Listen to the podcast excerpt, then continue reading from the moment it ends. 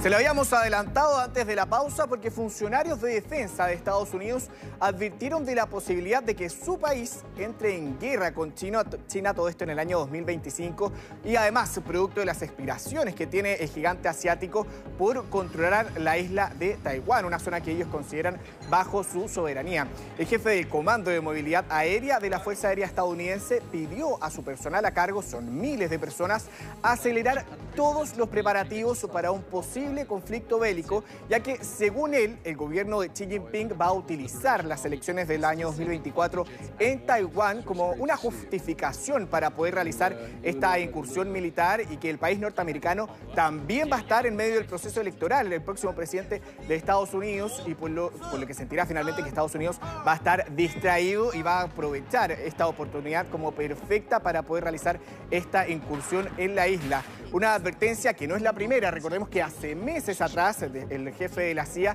también afirmó que China podría atacar a Taiwán en los próximos años.